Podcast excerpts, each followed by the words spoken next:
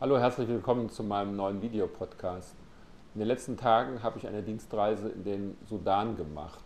Das war meine zweite. Anfang 2006 war ich schon einmal in Khartoum, in der Hauptstadt, aber auch in Darfur, um dort die schreckliche Lage der von den Kriegen und Auseinandersetzungen betroffenen Bevölkerung mir anzuschauen.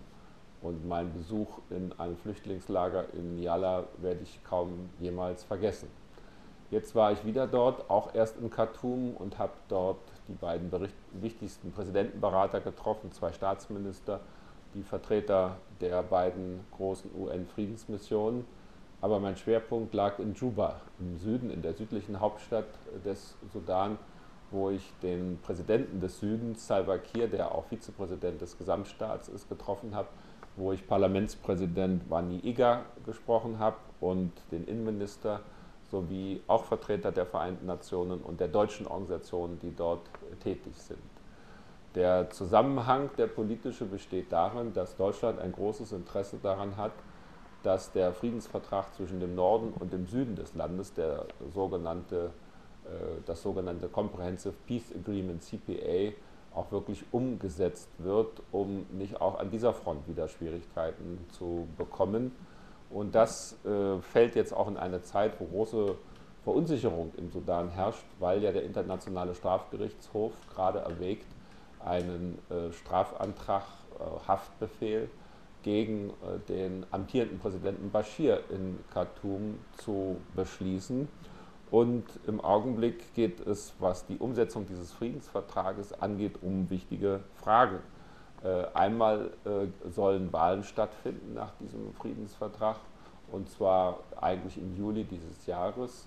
Aber ich habe vor Ort festgestellt, neun Gesetze sind noch zu verabschieden. Es gibt noch keine Einigung über den Zensus, das heißt über die äh, Wahlberechtigtenzahl.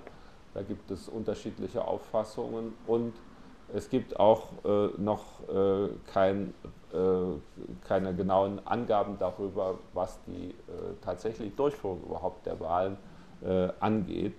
Und schließlich steht am Horizont, am politischen Horizont die Frage des Referendums. Denn in diesem Friedensvertrag steht auch, dass 2011 dann der Süden das Recht hat, ein Referendum über den Verbleib im Gesamtstaat durchzuführen. Und dazu kommt, dass ich mich auch erkundigen wollte, wie hat sich eigentlich die internationale Finanz- und Wirtschaftskrise auf dieses Land, das eines der ärmsten Länder der Welt ist, ausgewirkt. Mein Ergebnis ist, dass 2009 tatsächlich ein Schicksalsjahr für Sudan wird.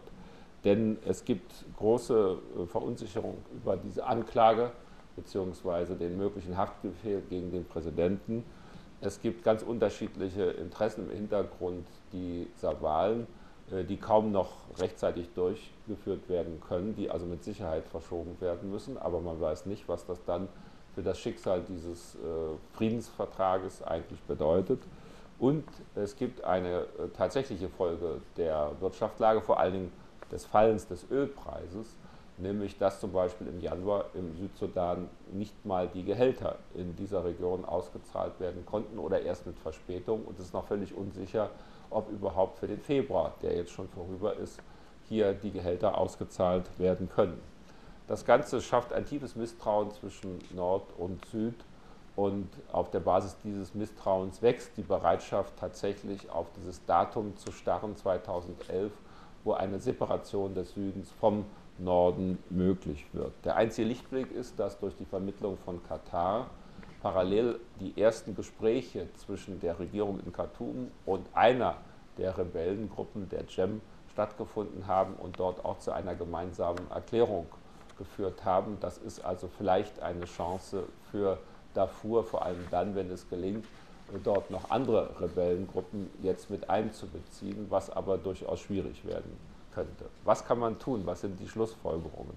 Ich denke, es ist sinnvoll, weiter dafür zu werben, den Friedensvertrag, die, das Friedensabkommen zu implementieren, umzusetzen, auch mit äh, dem Internationalen Strafgerichtshof zusammenzuarbeiten, auch wenn er äh, hier einen Haftbefehl erteilt. Wir müssen auch überprüfen, ob es möglich ist, unsere aktuelle Hilfe zu verstärken angesichts der Finanzkrise, die es da gibt und der Tatsache, dass viele Menschen, die dringend für ihre Familien darauf angewiesen sind, gar kein Geld bekommen im Augenblick. Das äh, werde ich hier im Auswärtigen Amt auch betreiben. Und äh, es ist wichtig, dass endlich die internationalen Missionen, die beiden UNO-Missionen, UNAMID und UNMIS, vor allem UNAMID, auf die tatsächlich vorgesehene Stärke gebracht werden. Im Augenblick sind von, von 26.000 Mann nur 40 Prozent überhaupt vor Ort. Und diese Mission, die für den Schutz der Bevölkerung in Darfur ganz entscheidend ist, verfügt noch nicht mal über die Handvoll äh, Hubschrauber, bewaffnete Hubschrauber, die notwendig sind, um ihren Auftrag überhaupt zu erfüllen. Da steht die Weltgemeinschaft in der Pflicht. Es ist völlig klar, dass unsere Politik der Prävention, der Verhinderung von Krieg und Konflikt in einer Bewährungsprobe im Sudan steckt. Mit unserem meine ich die der ganzen Weltgemeinschaft. Aber hier hat eben Deutschland eine besondere Rolle, weil wir auch ein gewisses Vertrauen vor Ort haben.